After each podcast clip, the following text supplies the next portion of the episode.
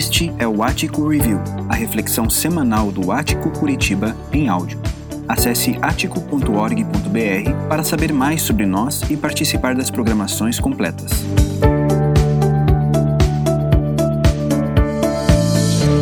Qual o segredo para fazer história?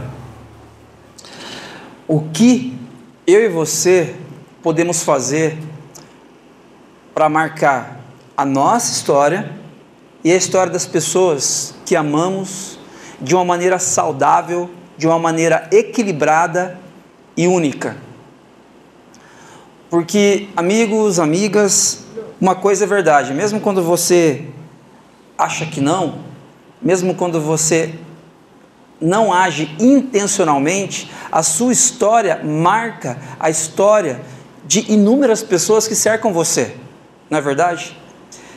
Você marca a história do seu cônjuge, você já marcou a história dos seus pais, dos seus irmãos e com certeza afetará profundamente a história dos seus filhos, dos seus netos. Agora, como eu e você podemos intencionalmente fazer história, marcar a história de forma equilibrada e saudável das pessoas que nós tanto amamos?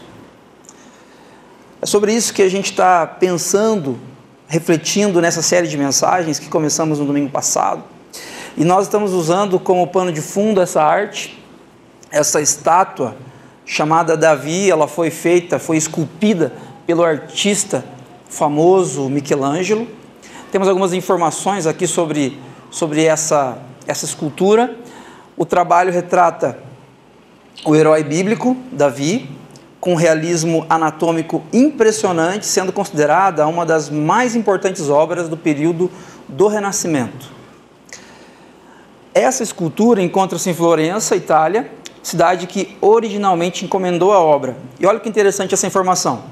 A escultura possui 5,17 metros de altura e pesa mais de 5 toneladas. Michelangelo levou três anos ininterruptos para concluir essa obra. Três anos de muito trabalho para concluir essa obra.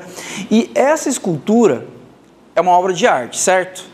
E é interessante que obras de arte, diferentes obras de arte, possuem diferentes características. Por exemplo, se você for um músico, um compositor, e você vai compor uma canção, por mais linda que ela seja, por mais trabalho que ela dê a você, quando você termina, você conclui aquela canção que tem de repente duas, três estrofes e um coro, um refrão, você vai perceber que não existe um material que, que é daquela canção que vai para o lixo.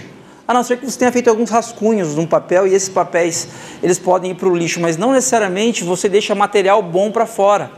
Numa escultura como essa, você tem um, um grande uh, material de mármore e muito bom mármore é deixado de lado para que, de fato, a conclusão seja essa aqui, que a gente pode ver, que a gente pode apreciar hoje. Quando Michelangelo foi perguntado a respeito de como ele fazia, como ele preparava uma escultura, olha a resposta dele.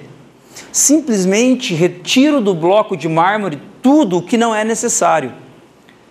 Vi um anjo no mármore e o esculpi até que o libertei.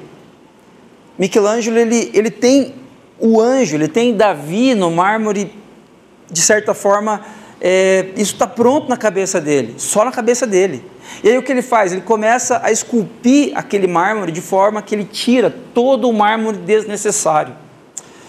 Na minha e na sua história, nós precisamos também ser esculpidos nós precisamos também de alguém, de um artífice muito melhor, muito mais criativo do que Michelangelo, para tirar algumas coisas de nós que são excesso de bagagem, excesso de material, às vezes até bom material. No caso aqui de Michelangelo, bom mármore foi deixado de lado. Na minha e na sua história, nós precisamos também, em alguns momentos, deixar bom mármore de lado para que nós sejamos quem o Criador nos fez para ser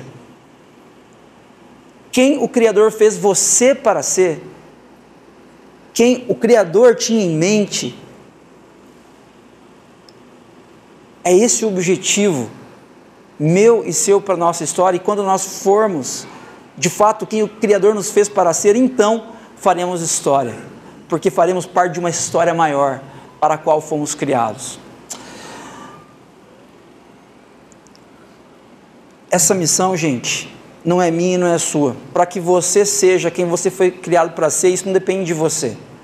Para que Davi fosse esculpido aqui, isso não dependia dessa escultura inanimada, sem vida. Para que isso aqui viesse a existir, um artífice talentoso entrou em ação. Para que a melhor versão de você venha a existir, guarde isso, isso não depende de você. Isso depende do artífice mais criativo da história, o próprio Criador, Deus. É dele que nós estamos falando. E hoje nós vamos falar a respeito desse tema maior para fazer história à luz de viver sem medo. Viver sem medo. E eu sei que você tem medo de algumas coisas, todos temos. Você tem medo de não conseguir, você tem medo de não ser aceito, de não ser aceita, você tem medo de não viver o bastante, quantitativa e qualitativamente. Você tem medo de não fazer história. Você tem medo de não marcar a história das pessoas que o cercam de forma equilibrada, saudável e única. Você tem medo. Eu sei que você tem medo porque eu também tenho inúmeros medos. O medo Segundo Rubem Alves, um escritor brasileiro, a respeito do medo, ele diz o seguinte: é preciso espantar o medo para que a vida não se encolha. Mas o medo só sai quando se confia. É preciso espantar o medo para que a vida não se encolha, mas o medo só sai quando se confia. Na verdade, o medo só existe onde há insegurança não é verdade? Você pai, você mãe, o seu filho tem uma, uma viagem para fazer com as crianças da escola e você se sente extremamente seguro, segura. Por quê? Porque foi provado para você que a, a, van que vai levar as crianças é uma van ok, que tem inúmeros professores e cuidadores que estarão lá responsáveis por seu filho e você se sente seguro, segura. O contrário é verdadeiro. Se você descobrir que a van que vai levar o seu filho é uma van que está lá com todas as, as manutenções é, a fazer, a serem feitas, e tem 40 crianças e um professor só, você vai se sentir extremamente inseguro e, consequentemente, com medo. O medo é o resultado de uma zona, de um, perdão, de um ambiente de insegurança. Nós precisamos confiar para que deixemos de ter medo. Quando não temos confiança de que nosso casamento está seguro, nós temos medo. Nós temos medo. Quando nós não temos a segurança de que nossos filhos estarão bem, nós vivenciamos o medo. Quando nós estamos inseguros quanto ao futuro, quanto às finanças, quanto à estrutura da nossa família, nós sentimos medo. A insegurança nos traz o medo. E o problema, gente, é que quando nós estamos vivendo esse ambiente de medo, a nossa vida encolhe. A gente vive aquém, a gente vive menos, a gente vive uma vida sem graça. O medo, ele nos leva a viver uma vida encolhida. E o medo só sai quando se confia. A pergunta é: como podemos confiar? Em quem podemos confiar? Porque eu, quando eu olho no espelho, eu enxergo alguém que eu conheço muito bem e que eu não posso confiar. Eu não posso confiar em mim. Eu sei que eu sou limitado. Eu sei que eu sou pecador, que eu sou falho. Eu sei que o marido que eu gostaria de ser, exemplar, admirável, eu sei que eu não sou. O pai que eu gostaria de ser, exemplar, referência admirável, eu sei que eu não sou o tempo todo. Eu sei que eu não sou o amigo leal que eu gostaria de ser. Então, a pessoa que eu vejo no espelho não é uma pessoa confiável. O meu pai e a minha mãe, que são pessoas que eu amo demais, não são pessoas perfeitas. Você, se você for honesto consigo mesmo, você sabe em quem nós podemos confiar? Nos políticos? Em quem nós podemos confiar? Nos líderes religiosos? Se o medo só se vai quando eu passo a confiar profundamente, a pergunta é: em quem eu posso confiar? Em quem nós podemos confiar, gente? Os judeus, discípulos de Jesus, em um momento de sua história, estavam muito seguros quanto a terem alguém para confiar. Finalmente encontraram alguém digno de confiança. Eu quero falar para vocês a respeito de uma história. Para isso, eu quero apresentar um breve panorama histórico, antes da gente entrar nessa história, com alguns detalhes. Primeiro, os judeus esperavam que o Messias seria um grande líder que libertaria e tornaria Israel uma nação poderosa. A palavra Messias significa ungido. E a ideia é que no Antigo Testamento havia uma promessa: um dia o Messias virá, o ungido virá. E esse ungido nos libertará, libertará o povo de Israel da opressão dos povos mais fortes. Então eles esperavam com muita com muito desejo, com muita intensidade, eles esperavam com fervor a vinda. A, a, a, enfim, o Messias virá. Um dia ele virá e quando ele vier as coisas serão diferentes. Mas eles esperavam esse Messias como um grande líder, com poderio militar, um grande líder que libertaria e tornaria enfim Israel não mais uma naçãozinha fraquinha, oprimida, mas tornaria Israel uma nação forte, pomposa, poderosa. Ainda, os discípulos enxergam Jesus como sendo o grande líder libertador da nação de Israel. Não todos os judeus, mas muitos judeus que se aproximaram de Jesus, se tornaram discípulos de Jesus, entendiam o seguinte: o Messias chegou. Enfim, o Messias chegou. E é verdade, Jesus é o Messias, só que eles tinham a ideia de que Jesus seria um grande libertador político de Israel. E eles olham para Jesus e dizem: enfim, seremos um povo forte. Jesus irá para Jerusalém e, e, e, destronará todos os poderes que nos oprimem, e enfim, nós seremos a nação mais forte da face da terra. Os discípulos entendem a ida de Jesus para Jerusalém como sendo um movimento de tomada do poder. Se você se lembrar, na semana passada, quem estava aqui, a gente mencionou que o domingo passado era o domingo de Ramos. Domingo de Ramos é quando Jesus entra em Jerusalém, uma semana antes de ser crucificado, mais ou menos. E quando ele entra em Jerusalém, os discípulos que estão ao lado dele estão, agora vocês vão ver. Agora vocês vão ver. Esse cara aqui, eu já vi ele ressuscitar mortos, eu já vi ele multiplicar pães e peixes, eu já vi ele transformar água em vinho. Ele vai fazer acontecer aqui. Vocês que não se submeterem a Jesus estão fritos. Eles acham que a ida de Jesus para Jerusalém é uma ida, de, é uma, com uma estratégia de tomada do poder. Só que na sexta-feira, Jesus foi preso, Jesus foi torturado, Jesus foi impiedosamente crucificado e foi morto. Essa não era a ideia que nenhum judeu, nenhum discípulo de Jesus possuía a respeito do que aconteceria com o Messias. Não faz sentido, não faz sentido nenhum. A esperança dos judeus agora é um cadáver. A esperança dos discípulos e das discípulas de Jesus é um cadáver como outro qualquer. Está morto, totalmente sem vida. Não faz sentido nenhum. A esperança se foi.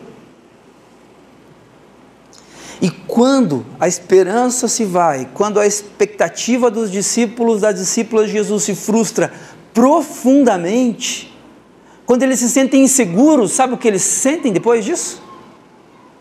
O que a gente sente no ambiente de insegurança? Medo os discípulos sentem profundo e incontrolável medo. Você já sentiu medo? Incontrolável medo de você não saber para onde ir, não saber onde se agarrar, de você não saber é, onde chorar, onde fica mais fácil de você desabar.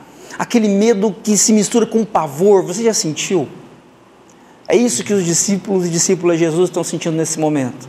Eles estão se sentindo completamente inúteis todo o investimento em vão, estão se sentindo traídos, estão se sentindo apavorados, porque se Israel, se o Império Romano se os gentios, se o próprio povo de Deus, de Israel, crucificou a Jesus, que era aquele que ressuscitou Lázaro, aquele que multiplicou pães e peixes, aquele que transformou água em vinho, se esse cara, se esse Jesus foi crucificado, o que será da gente? O que será de nós? E eles estão apavorados. E é mais ou menos nesse contexto que eu quero compartilhar com vocês um texto brevemente aqui nessa manhã, que está no Evangelho de João, no capítulo 20, verso 19 em diante. Você pode acompanhar aqui na projeção ou na sua Bíblia, na sua versão de preferência, no seu smartphone, fique à vontade. O texto diz o seguinte: Ao cair da tarde daquele primeiro dia da semana, domingo, estando os discípulos reunidos a portas trancadas por medo dos judeus. Olha isso, gente. Este é o retrato do medo e do que o medo faz com a gente. Os discípulos de Jesus que uma semana atrás entraram em Jerusalém gritando: E esse é Jesus, agora vocês vão ver, chegou a nossa vez. Agora eles estão trancafiados, garantiram de que as portas estão fechadas, cadeado passado nas portas, nas janelas, eles estão morrendo de medo dos judeus trancados no mesmo lugar.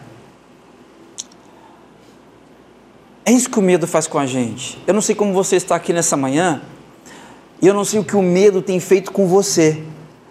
Talvez você tenha medo de se expor, talvez você tenha medo do futuro, talvez você tenha medo de fracassar enquanto marido, enquanto esposa, enquanto filho, enquanto profissional, talvez você tenha medo de se envolver com uma comunidade cristã.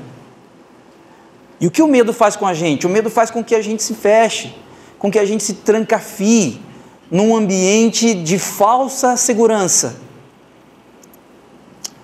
O medo faz com que nos esqueçamos das coisas boas que já vivemos, faz com que nos tranquemos em ambientes de falsa segurança. O medo nos impede de viver. Segundo Rubem Alves, o medo nos impulsiona a viver uma vida encolhida, uma vida aquém uma vida pobre. E é interessante, gente, que o medo, ele sim, ele nos impede de viver, ele nos, nos, faz com que nós nos esqueçamos das coisas boas que já vivemos, mas é interessante que o medo ele nos leva para um quartinho fechado de falsa segurança, porque cá entre nós, o poderio do Império Romano era muito grande. Eles estarem fechados a portas trancadas dentro de uma casa qualquer não era garantia nenhuma. Qualquer soldado do Império Romano entraria e daria uma pesada naquela porta e entraria ali e crucificaria um por um, se fosse o caso. Vocês percebem o que o medo faz com a gente? O medo, ele nos encolhe tanto, ele encolhe a nossa capacidade até de raciocinar. Porque com o medo nós encontramos pequenos ambientes de falsa segurança e a gente fica lá quietinho para que nada de mal aconteça com a gente. Se essa é a sua realidade, se você tem vivenciado momentos, se você tem estado em pequenos quartos escuros, trancafiados, onde o medo tem encolhido a sua capacidade existencial. Nessa manhã, eu convido você a repensar. A repensar. A boa notícia, gente, é que o medo, ele nos leva para ambientes trancados, da nossa falsa segurança, mas a boa notícia é que Jesus ele invade esses espaços. A boa notícia é que Jesus ele invade o seu coração e a sua mente nessa manhã para livrar você desse ambiente de medo. Ainda no verso 19, Jesus entrou pôs-se no meio deles. Olha só, Jesus entrou, não fala que Jesus destrancou a porta, que ele bateu, não fala nada. Jesus ele simplesmente entrou, pôs-se no meio deles e disse: Paz seja com vocês. É interessante que Jesus não diz assim, seus incrédulos, seus fracos, seus frágeis. Vocês não estavam comigo até agora há pouco, vocês não me viram durante três anos, três anos e meio mais ou menos, vocês não me viram fazendo coisas incríveis, inacreditáveis. Por que vocês estão com medo aqui? Jesus não faz isso, sabe por quê? Porque Jesus entende a nossa limitação. Jesus entende os seus medos nessa manhã. Jesus entende os seus questionamentos sem resposta.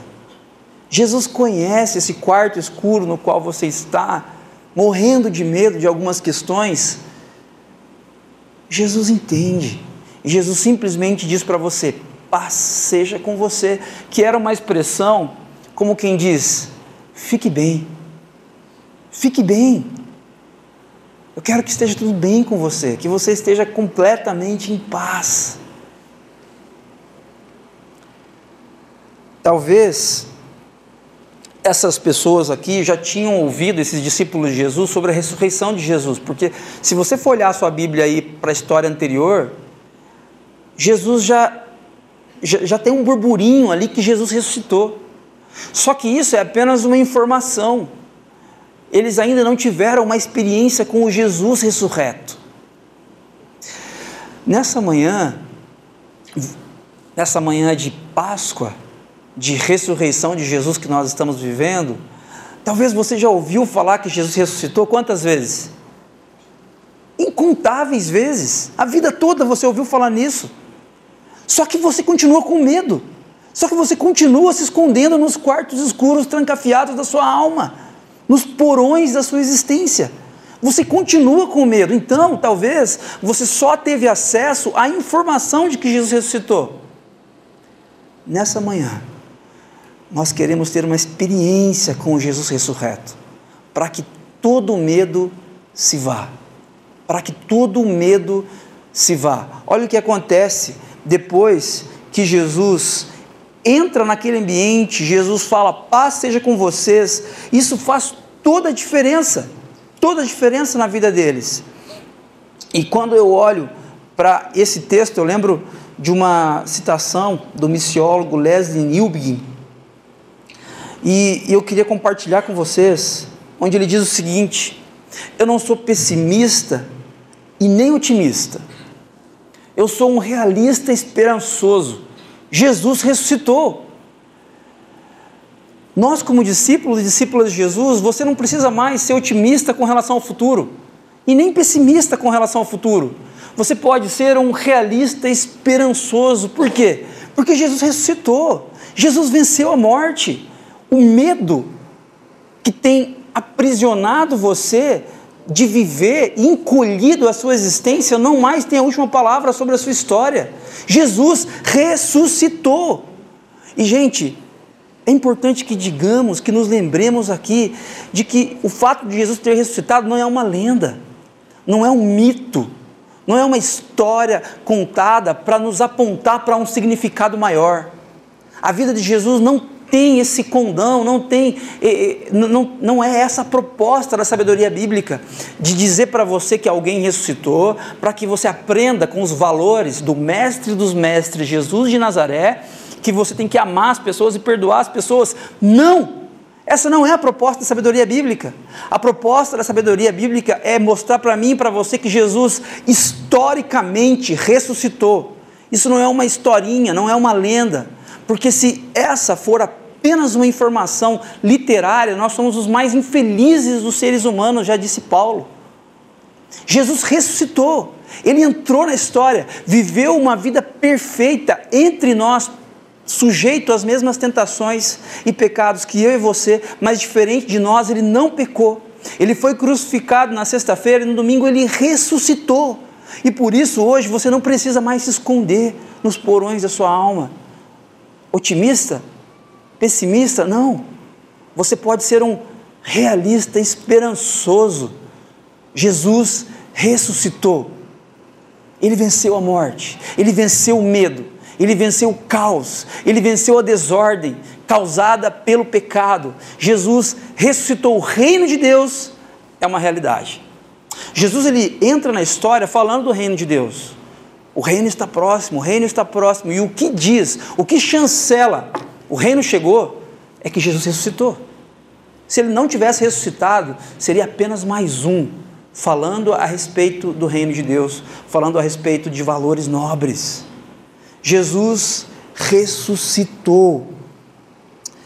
E olha o que acontece quando nós temos essa consciência, essa convicção, essa experiência com o Jesus ressurreto. Versículo 20: Tendo dito isso, paz seja com vocês, mostrou-lhe mostrou-lhes as mãos e o lado. Por quê? Porque estavam as, as marcas da crucificação. Jesus estava com as mãos furadas e o lado onde o soldado perfurou a lança estava ali com a marca. Então Jesus mostra as mãos, mostra o lado, e o que acontece? Ato contínuo. Os discípulos alegraram-se quando viram o Senhor. Gente, é inexplicável isso. Não faz sentido nenhum. Porque eles continuam correndo risco de morte. Continuam? Claro que continuam, eles continuam trancados naquele quarto e os soldados romanos continuam atrás deles. Ah, e se você conhece um pouquinho a história, se você procurar a história da igreja primitiva, você vai descobrir que todos esses discípulos tiveram mortes trágicas.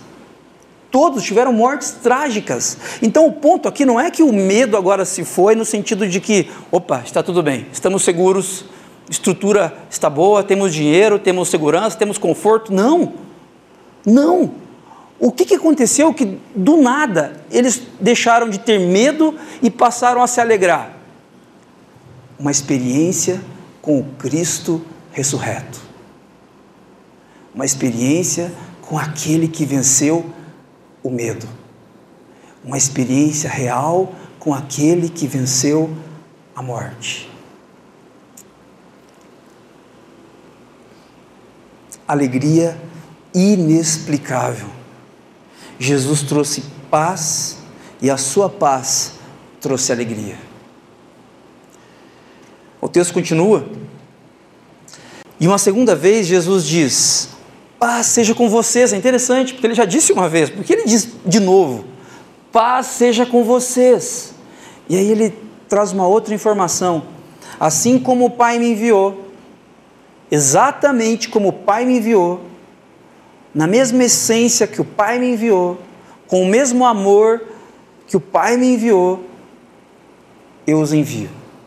Não de uma forma religiosa, não de uma forma burocrática, não de uma forma é, estranha, bizarra, esquisita, assim como o Pai me enviou em amor, em acolhimento, assim eu envio vocês.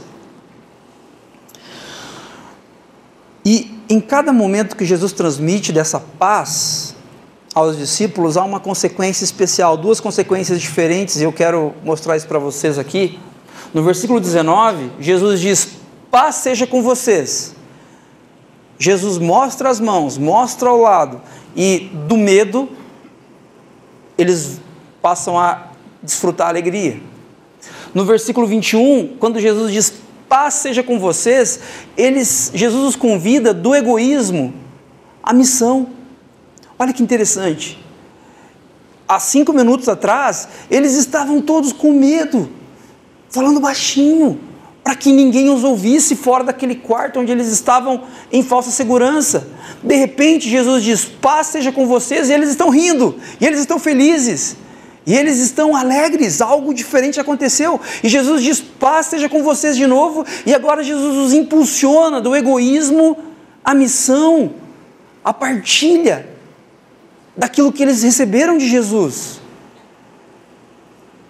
É isso que Jesus faz com a gente. É isso que Jesus tem que fazer com você.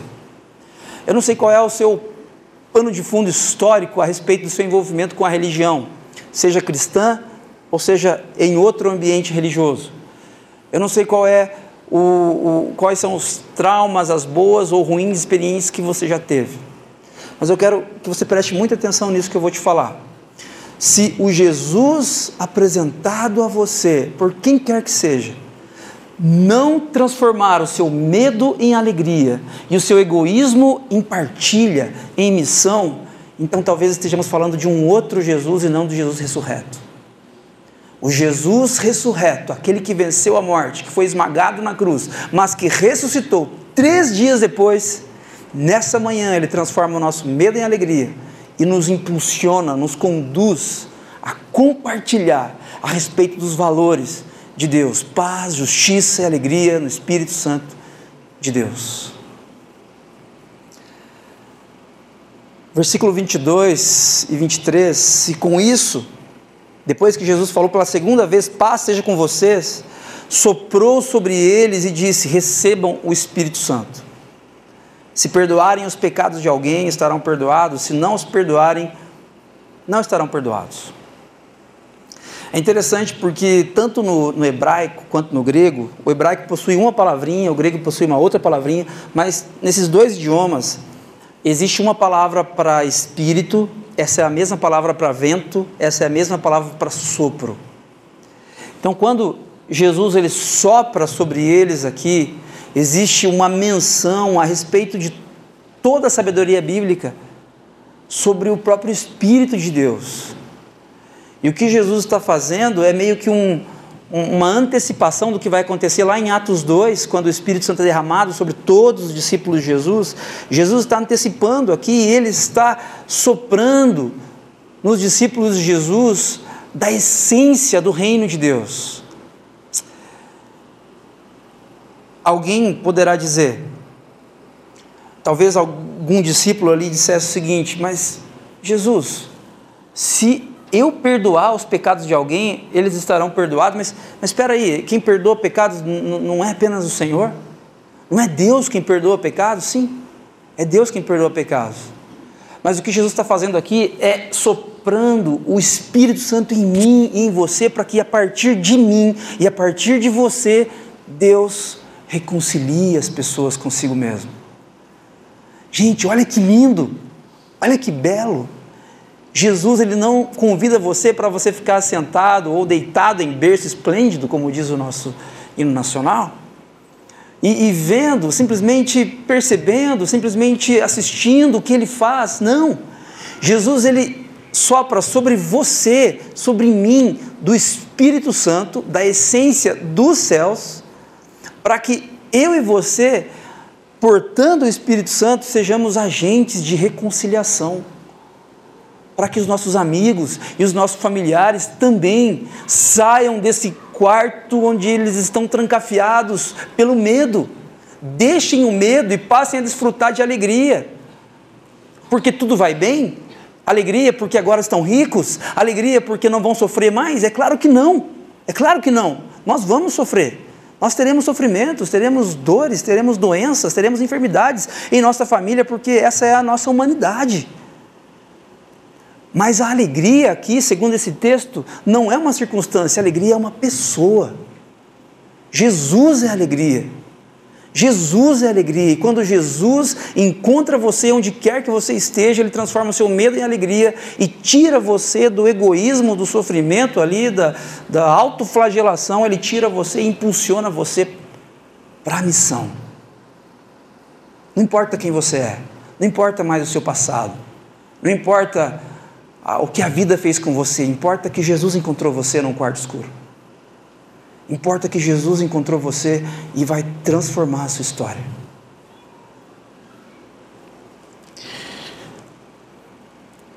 Escritor russo Leon Tolstói, a respeito do medo, da morte, ele diz o seguinte: o homem não tem poder sobre nada enquanto tem medo da morte.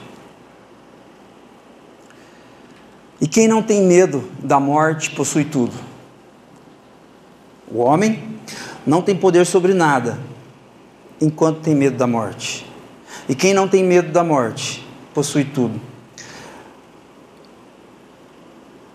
Só não tem medo da morte quem já teve um encontro com o Cristo ressurreto.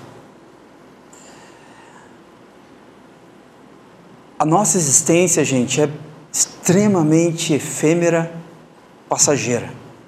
Não é verdade? Nós estamos aqui nessa manhã celebrando a ressurreição de Jesus e muita coisa pode acontecer no período da tarde, coisas boas, coisas ruins, a nossa existência é passageira. Nós não podemos ficar aprisionados pelo medo, senão a vida encolhe e a gente não aproveita o dom da vida. Mas como então que nós podemos equalizar, equilibrar isso? Em dias difíceis como os que vivemos, em dias de riscos, em dias complicados, em dias de sofrimento, onde ah, muitas das minhas expectativas a respeito da vida se foram, como a, a do, as dos discípulos de Jesus, que a expectativa deles foi crucificada literalmente. Como que em tempos difíceis nós podemos sair desse ambiente de medo e então não viver mais com medo do sofrimento, com medo da morte, com medo da, da de uma vida sem sentido, como que nós podemos? Com uma experiência com Cristo ressurreto. Quem não tem medo da morte possui tudo. Quem possui o Cristo ressurreto possui todas as coisas. Eu quero que você perceba, gente, que não tem nada a ver com você isso. Não é algo que você possa fazer. A religião o termo religião vem do latim religare, e a proposta da religião, qualquer uma, qualquer religião que seja, é reconectar você ao transcendente, ao divino. E é interessante que a religião cristã, ela também nos, é, tem essa proposta de reconectar com o divino, mas em vez de você tentando se reconectar com o divino, é Jesus, o divino, que se reconecta a você. O movimento é completamente oposto. É você trancafiado com inúmeros cadeados, os mais seguros, no seu quarto, nos porões da sua alma, e Jesus entrando ali gentilmente para tirar você do medo e levar você para a alegria, da apatia e do egoísmo para a partilha, para o propósito existencial. O que a gente pode levar para a gente orar. Quero fazer uma pergunta para você: em que áreas de sua vida você tem sofrido com o medo e optado pela fuga? Eu quero que você pondere internamente, com muita transparência e sinceridade neste momento. Em que áreas de sua vida você tem sofrido com o medo, e o medo é algo externo que, que, que atinge você, não necessariamente tem a ver com você, mas que você, por outro lado, tem optado pela fuga. Talvez você tenha fugido de um confronto com dentro de um relacionamento, talvez você tenha fugido de, de uma mudança de hábito que você precisa ter na sua história para que, enfim, você faça história, marque a história das pessoas que estão ao seu redor de maneira equilibrada e saudável, única. Talvez você tenha fugido de um envolvimento com uma comunidade cristã por traumas que você passou, que você teve no passado. Jesus, o ressurreto, nesta manhã lhe dá a paz que transforma todo medo em inexplicável alegria. Eu não sei o que aconteceu com você, os problemas continuam aí, você continua desestruturado, você continua doente, você continua é, tomando medicamentos controlados. E o que aconteceu com você? Você agora tem uma alegria inexplicável. É Jesus, o ressurreto, me encontrou e me tirou do medo para a alegria inexplicável. É isso. E ainda, Jesus, o ressurreto, nesta manhã lhe dá a paz que o envia em missão para compartilhar o quê? Dos leves ritmos da sua graça. Como que você conseguiu se libertar daquele quarto escuro? Não sei. Não sei, não faço ideia. Jesus entrou e me tirou de lá. Mas como que você conseguiu? Você estava praticamente morto. Uma vida encolhida, uma vida sem graça, uma vida sem propósito. Como você saiu de lá? Não sei. Jesus entrou inexplicavelmente e me tirou de lá e deu propósito e sentido para a minha história. Quero convidar você a fechar os seus olhos. Quero orar com você neste momento.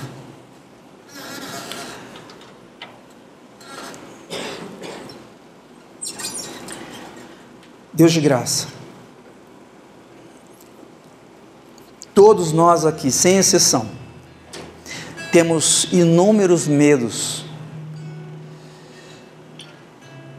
Nós temos inúmeras frustrações, inúmeros problemas que nos conduziram e ainda nos conduzem a quartos escuros onde nós nos trancafiamos, nos trancamos e ficamos ali num ambiente de falsa segurança, fugindo dos nossos problemas como uma criança foge de um adulto.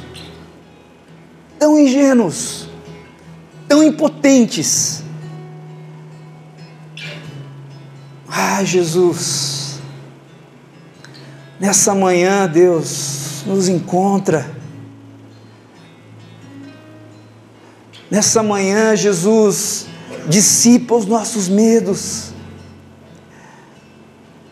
e traz aos nossos corações e mentes inexplicável alegria. Nessa manhã, Jesus nos livra de uma vida sem sentido, de uma vida sem propósito, egoísta, individualista e nos conduz à partilha dos leves ritmos da Sua graça. Faz isso, Pai. Faz isso, Deus, para que vivamos sem medo, em nome, por amor de Jesus. Amém.